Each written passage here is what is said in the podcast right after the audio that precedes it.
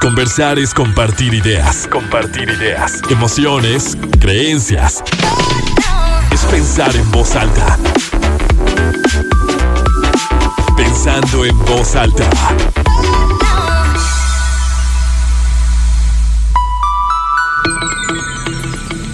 ¿Cómo están? Muy buenos días. Bienvenidos a Pensando en Voz Alta. Soy Lucía Olivares y los saludo con muchísimo gusto este sábado 17 de abril de 2021 y como siempre emocionada, contenta por el tema que vamos a tratar hoy. Claro, muy agradecida de que nos acompañen, de que estén al pendiente y de que podamos seguir esta conversación y recordar todas esas historias que así como se los digo cuando estamos en, en Regrexa News y vaya que venimos de, de estos temas, de escuchar estas canciones que también nos permiten evocar al pasado, están instalados en nuestra memoria, ¿no?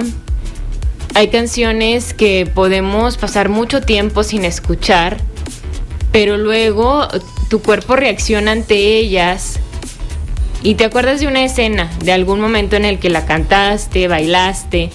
Yo creo que así pasa con muchas cosas en nuestra vida y que hay muchas enseñanzas, definitivamente, que mm, están así como tatuadas en nosotros y que vamos viviendo, claro, vivimos muy a partir de, de la experiencia.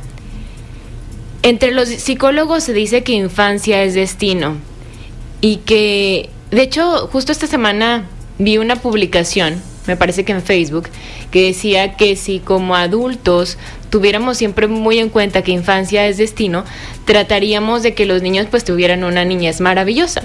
Pero que es maravilloso, ¿no? Yo creo que eh, los, los, papás, los padres de familia lo, lo, podrán decir, que por más que quieran ser el mejor papá, la mejor mamá, siempre habrá algo que, que no sepamos y que siempre vamos a tener como seres humanos ciertas heridas que creo que, que también es bueno y que también es maravilloso porque forma parte de nuestras tareas en la vida, el enmendarlas, el limpiarlas, el suturarlas y que en ese trabajo y en ese proceso nos encontramos.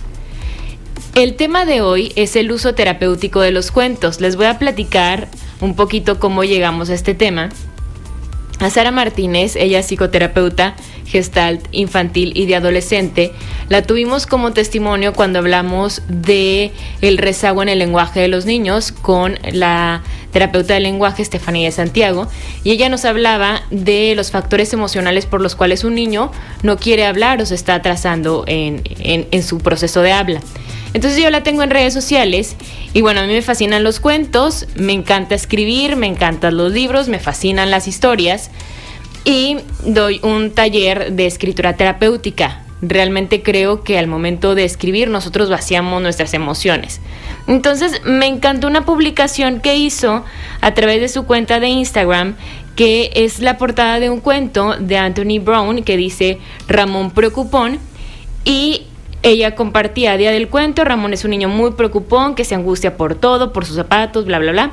Entonces ella cuenta un cuento y yo me quedé picada porque no lo termina, ¿no? Entonces sí le dije, quiero que platiquemos de esto. Porque yo no sé si ustedes recuerden algunos cuentos que les, que les contaron sus papás, sus abuelos, sus maestros, maestras, tíos en su infancia. Porque definitivamente hay ciertos episodios de nuestra vida o ciertos mensajes que sobre todo nos dicen nuestros papás que se quedan bien adheridos a nosotros y que así vamos viviendo con ellos. Yo recuerdo muchísimo a mi papá cuando mi hermana y yo éramos muy chiquitas, que todas las noches nos contaba el mismo cuento. Siempre nos contaba el mismo cuento de un perrito negro y un perrito blanco. Y de hecho, mi hermana dice que ella se quiere tatuar en algún momento un perrito negro y un perrito blanco. Entonces yo claro que sabía que era algo que quería compartir porque lo recuerdo perfectamente en las noches que llegaba y que teníamos camas gemelas y que nos contaba esa historia del perrito negro y el perrito blanco. Entonces antes de venir para acá, como quería compartírselos bien, tal cual como era, le marqué y le dije, papá, ¿te acuerdas del cuento del perrito negro y el perrito blanco? Y me dijo, sí, claro, ¿me lo puedes contar otra vez? Y ya, me dijo, bueno, es que yo les decía que había un perrito negro y había un perrito blanco. Eran dos colores porque eran, esos perritos eran amigos, pero el perrito negro era más canijo, así me dijo, era más travieso. Entonces, yo de repente les decía, ¿y qué creen? Y ustedes pelaban los ojos y decían, ¡Ah! ¿qué pasó? Y me dijo, era un cuento sobre el bien y el mal, para aprender a diferenciar lo que está bien y lo que está mal. Y yo lo inventé y nos lo contaba todos los días y era el mismo cuento que era muy sencillo, nada más pasaba eso, un perrito negro y un perrito blanco, uno hacía travesuras y el otro no hacía travesuras, ¿no? Pero de todos modos eran como muy amigos y, no pasaban nada más que eso. Y, lo entiendo ahora que me lo platico así, de cómo con ese lenguaje sencillo y con esos colores que, muchas veces tendemos a utilizar para, para simbolizar lo, luminoso, lo puro y, y, lo oscuro, ¿no?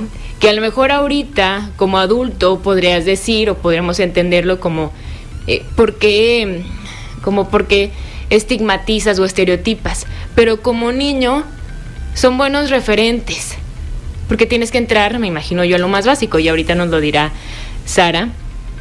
Y al mismo tiempo recordaba a mi mamá que nos contaba un cuento de la bruja maruja.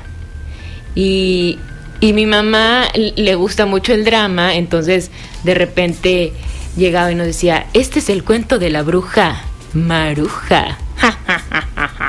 y se empezaba a reír así y Carla y yo, Carla es mi hermana, nos asustábamos muchísimo, pero era una forma de, de tenernos allí atentos como al, al momento y aprender que esas historias tenían un significado que como niños eran importantes y que aparte creo que, que, crean una una cercanía muy bonita. Y he platicado un poco del, tema con amigos, con conocidos, y coinciden en que se va perdiendo. Con el tiempo se ha perdido esta, esta dinámica o esta tradición de contarles cuentos a los hijos o a cualquier niño que esté cerca de ti y que nada suple eh, esa parte, la televisión, los videojuegos, las pantallas, los smartphones, nada suple lo que tú como papá quieres que tu hijo conozca y aprenda. Esa responsabilidad, pues creo yo que no hay que dejársela a alguien más.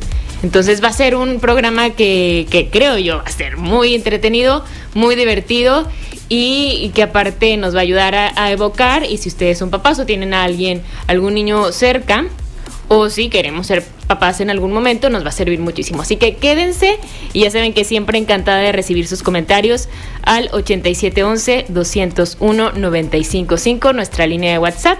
Encantada de recibirlos. Vamos a escuchar el primer testimonio, Alex Rodríguez, que nos platica un poco sobre el cuento o las historias que les gustaban de niños.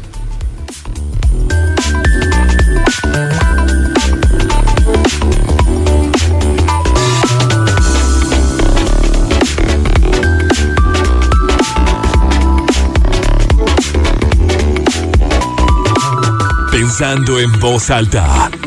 Bueno, uno de mis primeros contactos con la literatura, ya como tal, es el cuento medieval que consiste en, los caballeros de la mesa redonda, ¿no? Arturo, Merlín, que es el, mago, Lancelot, Ginebra, que es la mujer que primero fue de Arturo, después de, de Lancelot, eh, Camelot, bueno, pues la, el, reino inglés que no, no existió, a veces se confunde un poquito la realidad.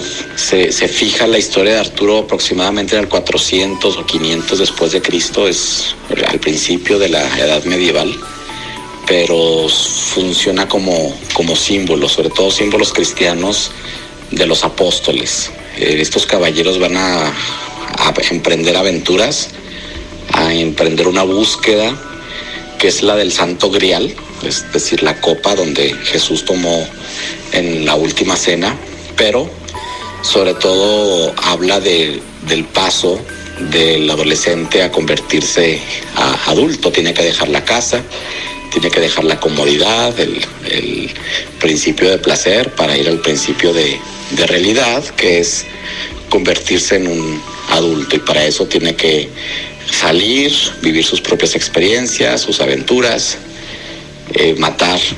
Puede ser un dragón, puede ser un monstruo, puede ser un brujo, puede ser cualquier tipo de, de, fuerza oscura para vencerlo y, normalmente se recompensaba con, el amor romántico, ¿no? Que también aquí nace el, amor romántico por enamoramiento y ya no por, eh, por costumbre o, por un deber cívico como pasaba en el derecho romano. Entonces es muy interesante y muy emocionante también para el joven o para el niño pues leer cómo los caballeros, hay, hay Kay, Wayne, Arturo, Lancelot, uno va teniendo su favorito o, le van gustando varios, eh, van a adquirir, a veces pelean juntos, a veces van en, alguna aventura dos de ellos, tres, cuatro, a veces van todos, a veces es uno solo.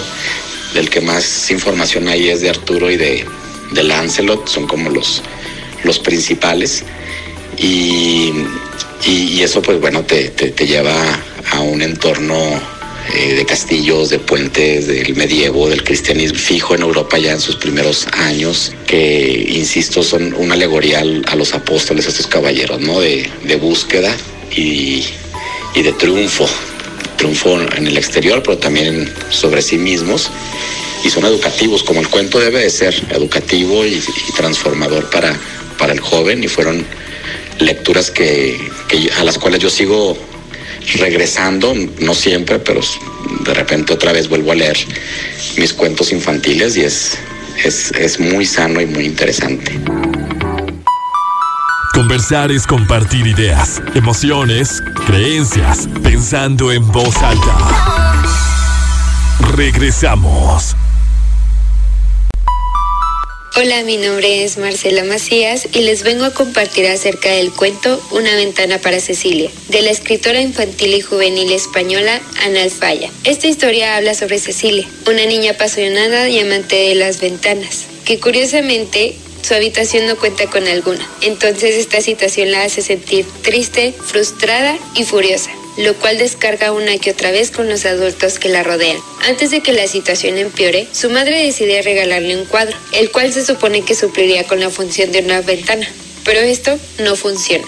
Al contrario, la rebeldía de Cecilia aumenta y la poca comprensión de su entorno familiar y social hacen que cada vez se sienta más sola y perdida. Pero todo cambia cuando Olga, una nueva vecina, se muda al edificio pues se convierte en esa persona que sabrá escuchar los pensamientos de Cecilia, ayudándole a enfrentarse a aquello que más le molesta e incluso a ella misma. Si eres un adulto, este libro te ayudará a entender que los problemas de los niños no son absurdos y que tienen un trasfondo importante.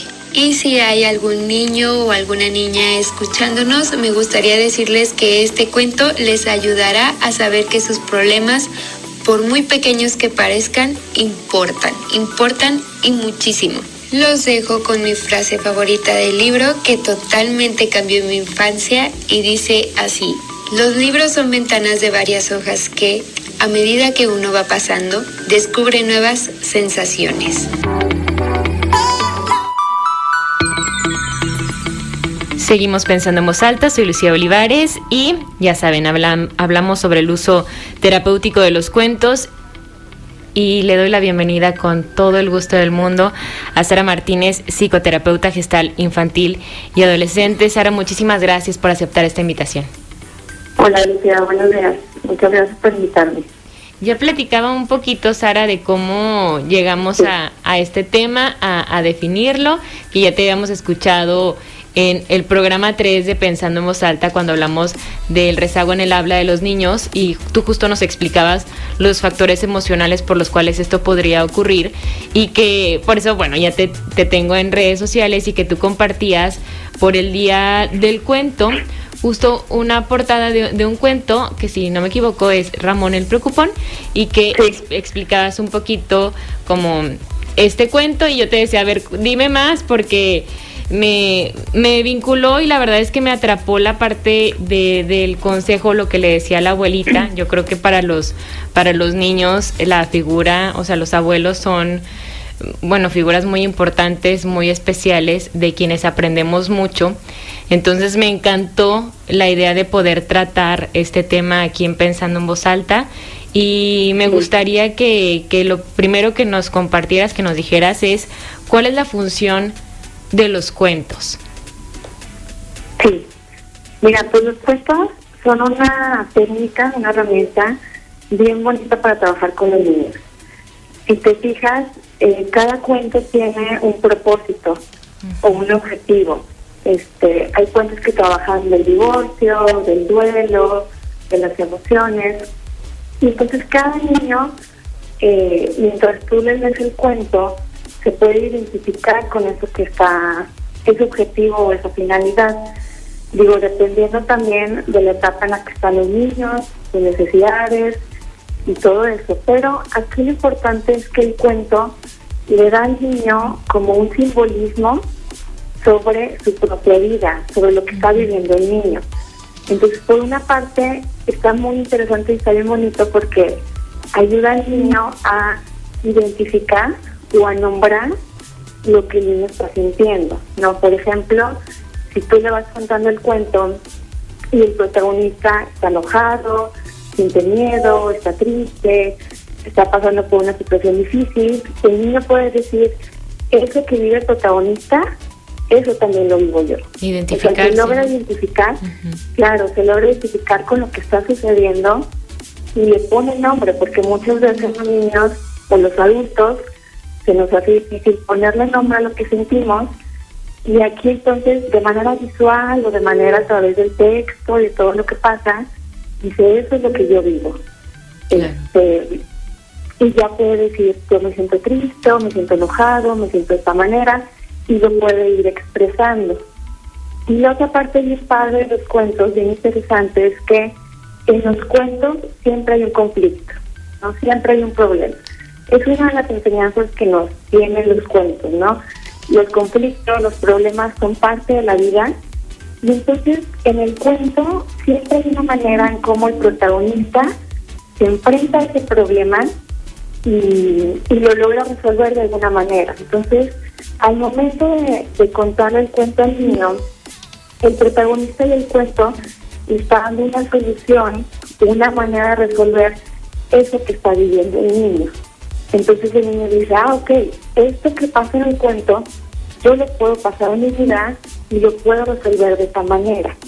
No, por ejemplo, el cuento que decías que subía en redes, el de Ramón Preocupón, es un cuento muy bonito que se trata de un niño que es muy preocupón, se preocupa por todo, por las nubes, por sus zapatos, por su familia, por muchas cosas. Los papás, por más que intentan que no sea así, que no sea preocupón, pues el niño sigue siendo preocupón. Luego, como tú dices, entra la abuelita y le platica a los personajes, que se llaman personajes quitapesares, este, y esa, esos personajes tienen una leyenda que si los niños le cuentan sus preocupaciones a esos personajes, esos personajes se los quedan entonces el niño es como si, si soltara esa preocupación o ese, sentimiento.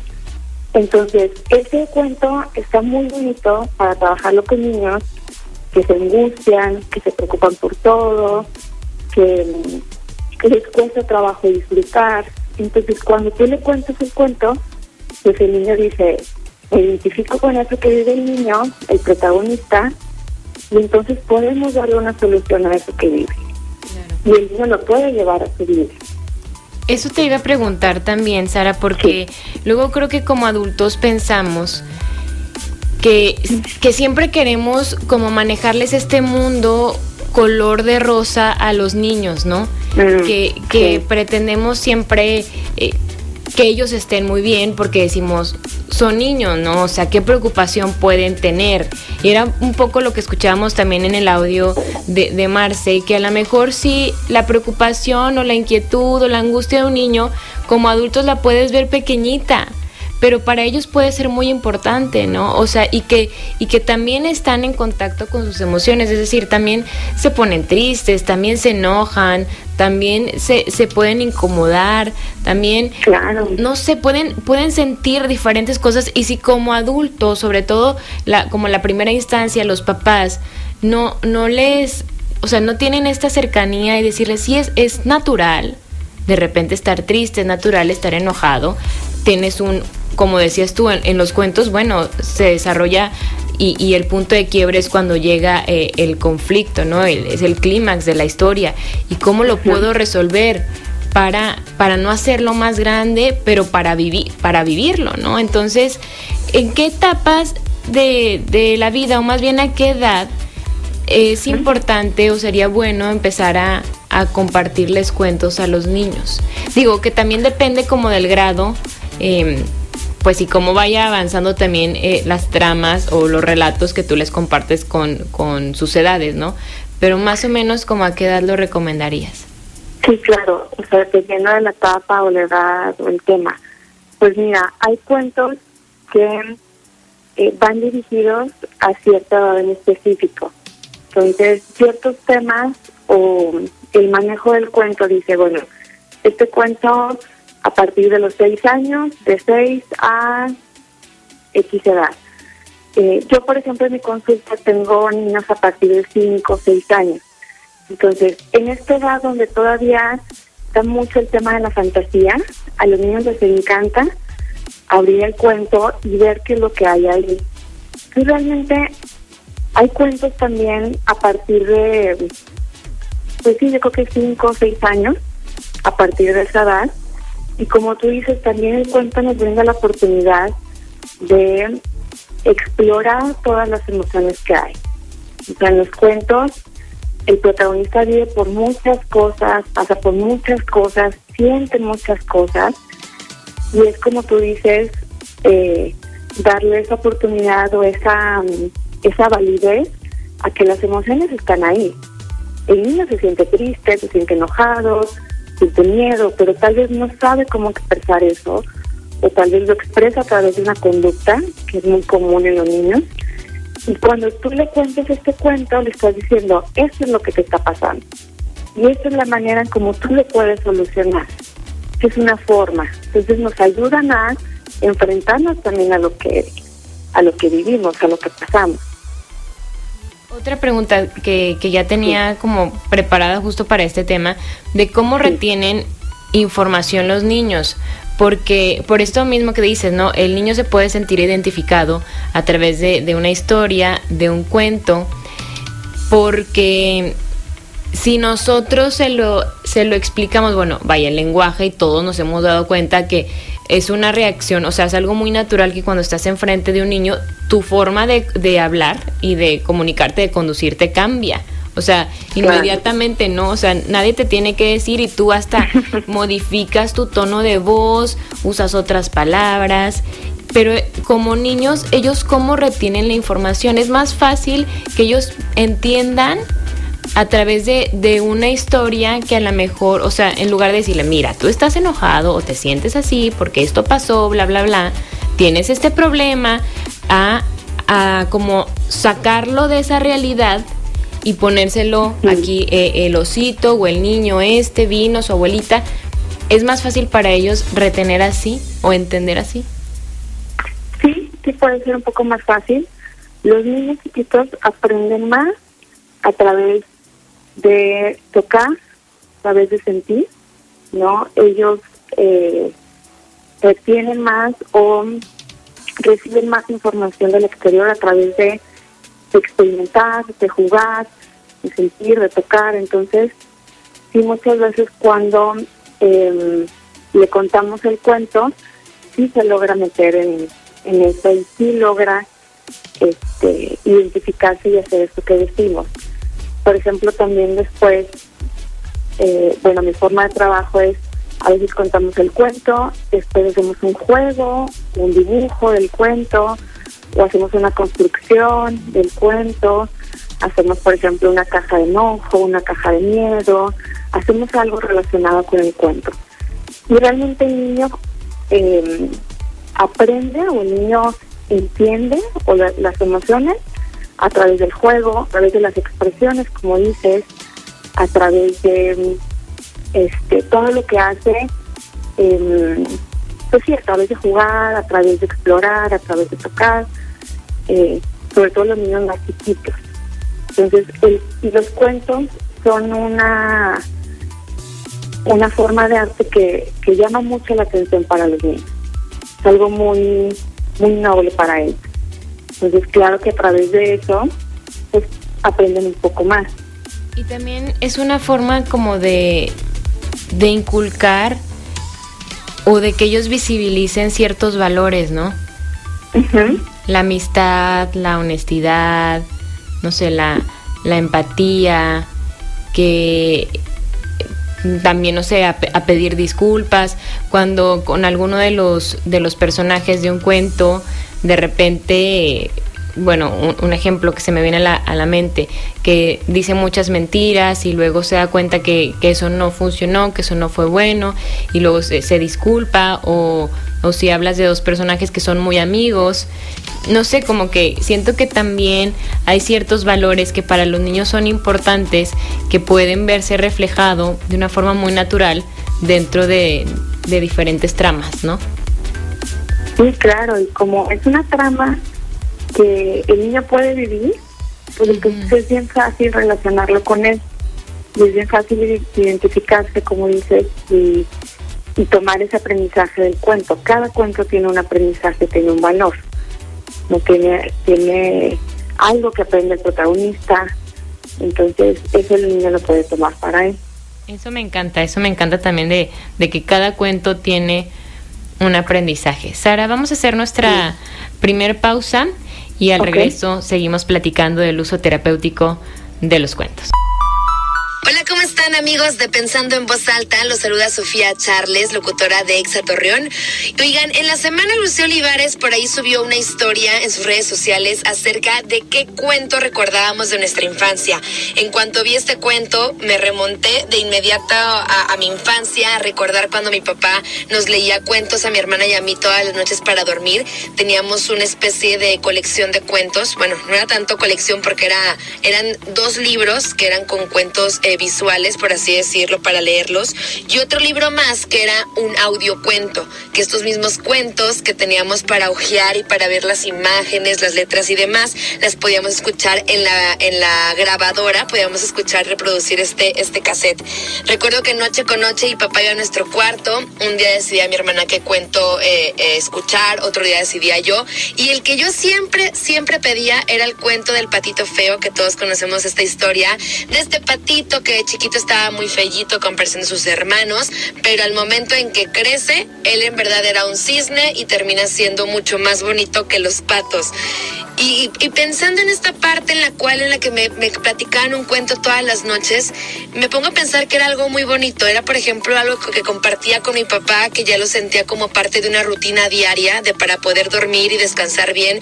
Primero escuchar a mi papá platicarme este cuento. Y yo creo que es una, una, un hábito que, que deberíamos de seguirlo haciendo, una tradición. Por ejemplo, ahora que yo soy mamá, quiero hacerlo con, con mi bebé. Mi bebé está, está un poquito chiquita, tiene un año, cuatro meses, pero quiero retomar esa, esa bonita tradición de contar un cuento todas las noches porque siento que como niños les ayuda como a tranquilizarse, a conciliar más el sueño y a saber que tienes a tu familia a tu lado. Y pues bueno, ese fue el cuento que más recuerdo yo de mi infancia, el cuento del patito feo que les digo todas las noches casi casi yo le pedí a mi papá que me platicara este cuento.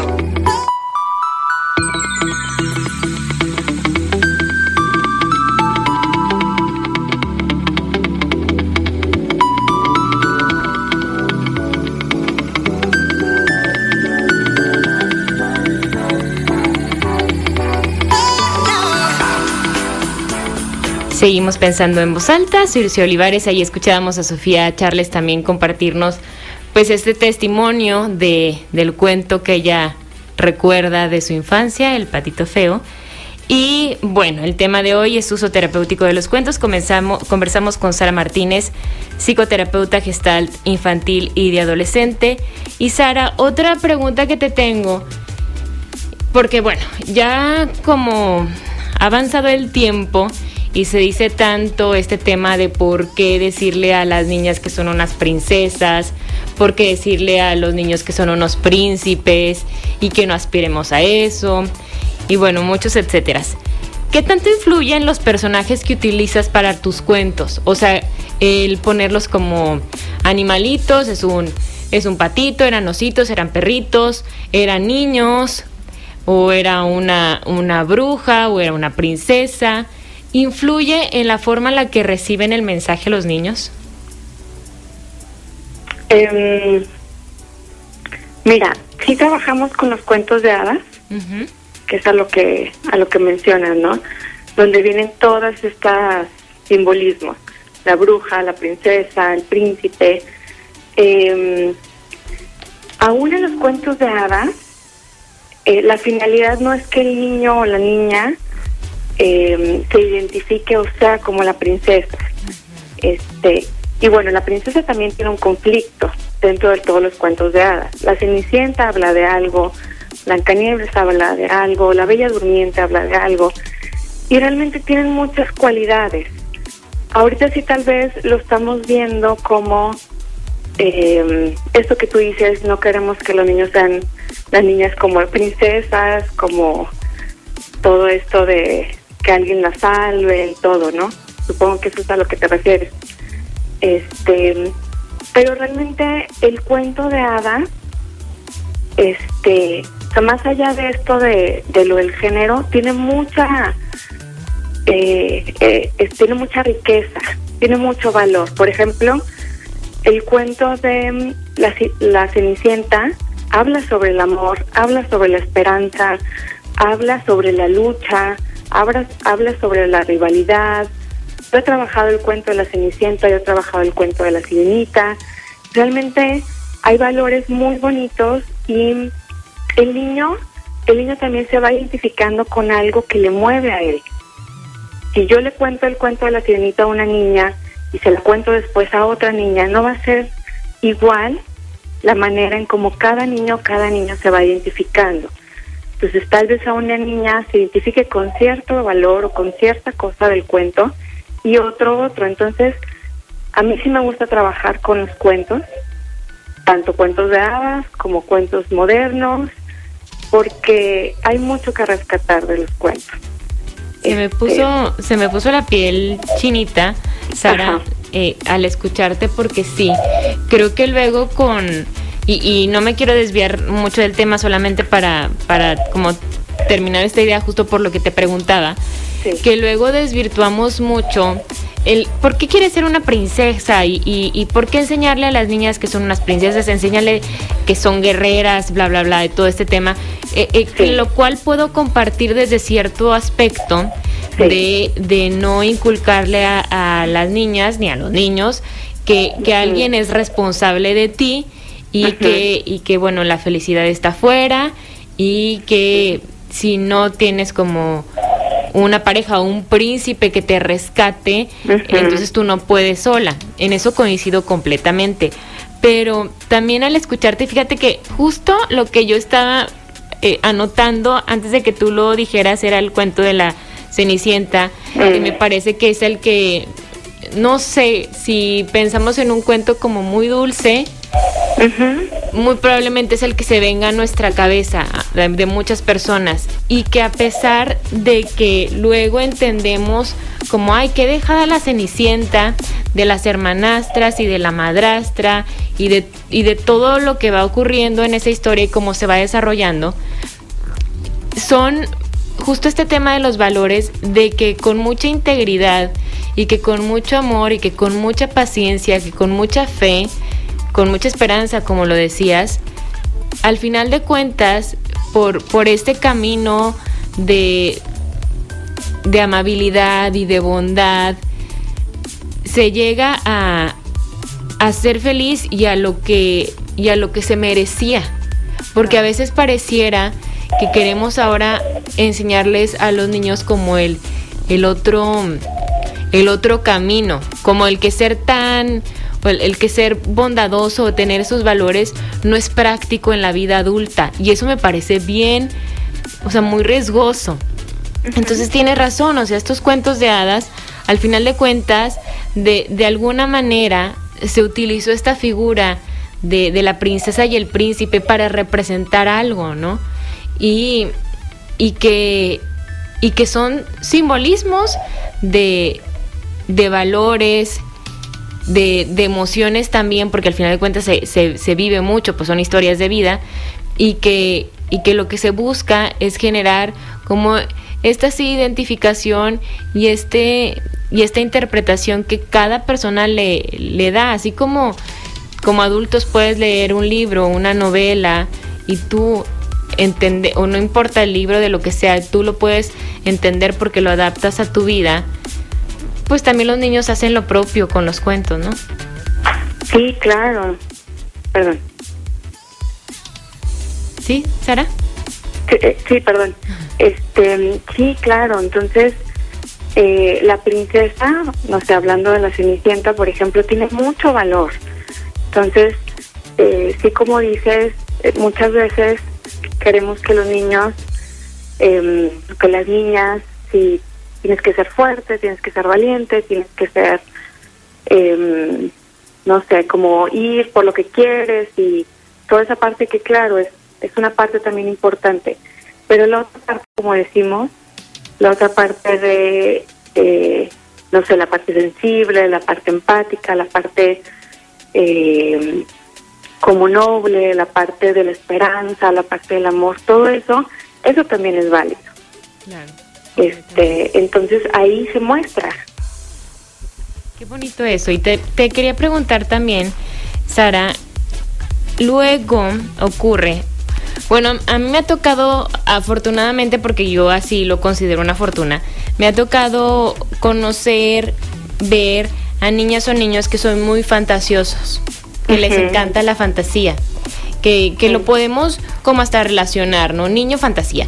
Pero hay algunos que, que no lo son tantos, como que son más, más prácticos, que les gusta jugar a otras cosas. Incluso hay niños como que son niños muy adultos en su forma de hablar, en lo que les gusta como hacer, porque pues también es como, como la experiencia o a lo que lo van acercando su, su entorno, pero hay niños que están llenos de mucha fantasía y luego he observado que sus papás como que les da cierto temor que, que los niños o la, las niñas vivan en un mundo tan de fantasía. ¿Qué se hace en esos casos? O sea, ¿sí sería como un foco de, algo, una alerta para algo o es natural?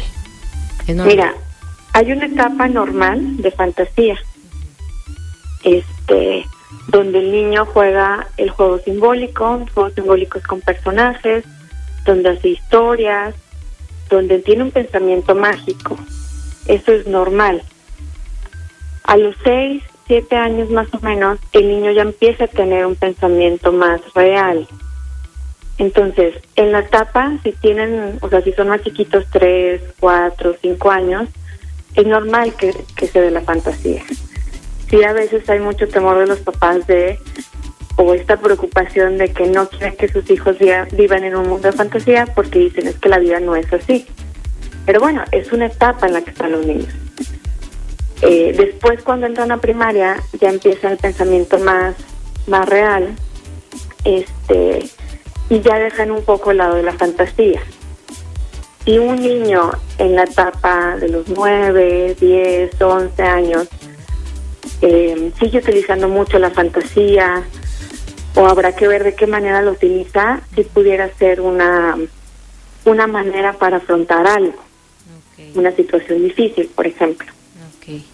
Eso es bien importante. Y para todas las personas que nos estén escuchando, que, que sean papás o que tengan niños en casa y que digan, sí, o sea, completamente eh, coincido que me gustaría que, que mi hijo aprendiera a, a, trabajar sus emociones o a ver reflejado lo que él vive también en la historia de, de otros personajes, que reconociera y aprendiera de valores a través de cuentos, ¿dónde podemos conseguir estos cuentos? O, o, no sé si nos recomiendas algún autor en particular o si los mismos papás pueden crear estas historias, porque al inicio del programa yo les compartía pues eh, un, un cuento muy sencillo que, que nos contaba mi papá a mi hermana y a mí de un perrito blanco y un perrito negro, que les decía es algo muy, como muy sencillo, y era como el simbolismo de, de, lo que está bien y lo que está mal, de un buen comportamiento y un mal comportamiento.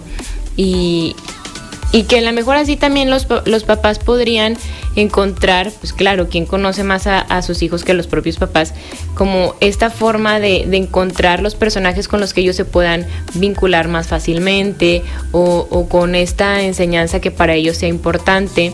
Entonces no sé qué recomendarías tú, que, que los papás pudieran encontrar estas historias, crear estas historias o, o dónde podemos encontrar estos, estos cuentos. Sí, eh, mira, este, aquí yo creo que les podría recomendar algunos autores que tienen cuentos muy bonitos. Que, por ejemplo, está el Doctor Zeus.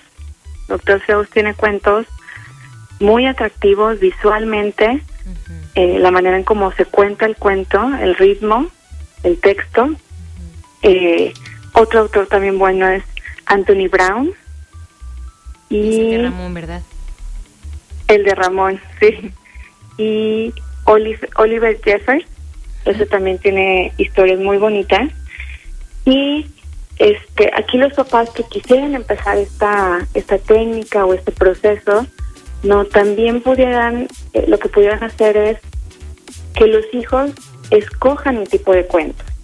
No pueden ir a una librería, ver qué cuentos hay y también qué cuentos les llama la atención a los niños y empezar a contar de ahí los cuentos. También los papás, este, que como tú dices, pues obviamente ellos son los que más conocen a sus hijos, empiezan a investigar acerca de estos autores, hay muchos cuentos que tienen así como los temas que decimos en específico, de duelo, de separación de los papás, de del enojo, del miedo, de la tristeza. Entonces pudieran también no en esta parte de que los niños escojan y ellos también empezar a, a poner cuentos que saben que le van a ayudar a sus hijos, que, que es el tema de ellos. Sí, es, es como su proceso, ¿no? Porque entonces así como se dice que nosotros elegimos un libro, o sea, como adultos eliges un libro porque te llama la atención, porque justo es lo que necesitas, así pasa con los niños que, que bueno, crean un, un vínculo y a lo mejor ellos al decir, bueno, este cuento es porque es lo que va de acuerdo a, su proceso. Me imagino que, por ejemplo, cuando están enfrentando un duelo o la separación de sus papás, debe ser muy, muy complicado también como padre explicarlo y, y, y como ponerse en el lugar del niño de lo que él siente y las emociones en las que está envuelto y, y también puede ser una gran herramienta. Claro, sí, sí, sí, es lo que está viviendo el niño. Y entonces tenerlo ahí y contarlo. Y también la experiencia de que el papá se siente con el niño, bueno, se acuesta en la noche, es como todo un ritual muy bonito, este, que estén abrazados, que estén acostados y el papá le va contando, es, es muy bonito toda la experiencia de contar el cuento. Este, entonces, sí, los papás pueden pueden buscar ya temas por específico y empezar a hacer esto, esta práctica. Me encanta, me encanta. Y sí, definitivamente eh, es un ritual que es muy bello, que une mucho y que uh -huh. ojalá que muchos papás se den la oportunidad de hacerlo. Sara, yo te agradezco de verdad muchísimo por compartir este tema. Voy a seguir, por supuesto, al pendiente de tus redes sociales porque me encanta todo lo que compartes. Estás como Lick Sara Martínez, ¿verdad? Lick Sara Martínez Cabello. Ah, Lick Sara Martínez Cabello para sí. que para que te busquen, para que te sigan y, y, que todos los papás también vean pues diferentes opciones y, y, consejos de cómo trabajar las emociones con sus con sus niños. Te mando un abrazo, Sara. Ojalá que nos conozcamos en persona pronto y muchísimas gracias por formar parte de Pensando en Voz Alta. Muchas gracias, Lucía. Te mando un abrazo. Gracias. Igualmente vamos a hacer una pausa y volvemos. Seguimos pensando en voz alta, ya estamos listos prácticamente para despedir. Agradecerles como siempre su tiempo, el momento, el espacio. Agradecer muchísimo a Sara Martínez por compartir todo su conocimiento, a Alejandro Rodríguez, Marcela Macías, Sofía Charles, por también contarnos un poquito de, estas historias de niños que, recuerdan. Y yo les, les comparto de nuevo los autores que ustedes pueden buscar, que tienen cuentos infantiles. Dr. Zeus, Anthony Brown y Oliver Jeffers es lo que nos recomienda la psicoterapeuta gestal infantil Sara Martínez.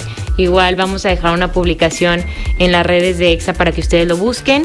Y cerrar con, con esto que compartía Marcela Macías, que también recomienda el libro de Una ventana para Cecilia los libros son ventanas de varias hojas que a medida que uno va pasando descubre nuevas sensaciones. Y definitivamente eso es lo que tienen los libros, esa es la magia, que tú estás leyendo y te conectas y sientes y sientes y sientes más. Y, y te evocan y justo conectas. Eso que está describiendo el autor, ya lo hemos sentido, con diferentes situaciones en diferentes momentos. Y eso es maravilloso, conectar con los sentimientos. Muchísimas gracias, ojalá que lo hayan disfrutado mucho. Ya saben que el lunes está listo en el podcast y el lunes nos encontramos con más información. Gracias a César en los controles, soy Lucía Olivares, nos escuchamos el lunes.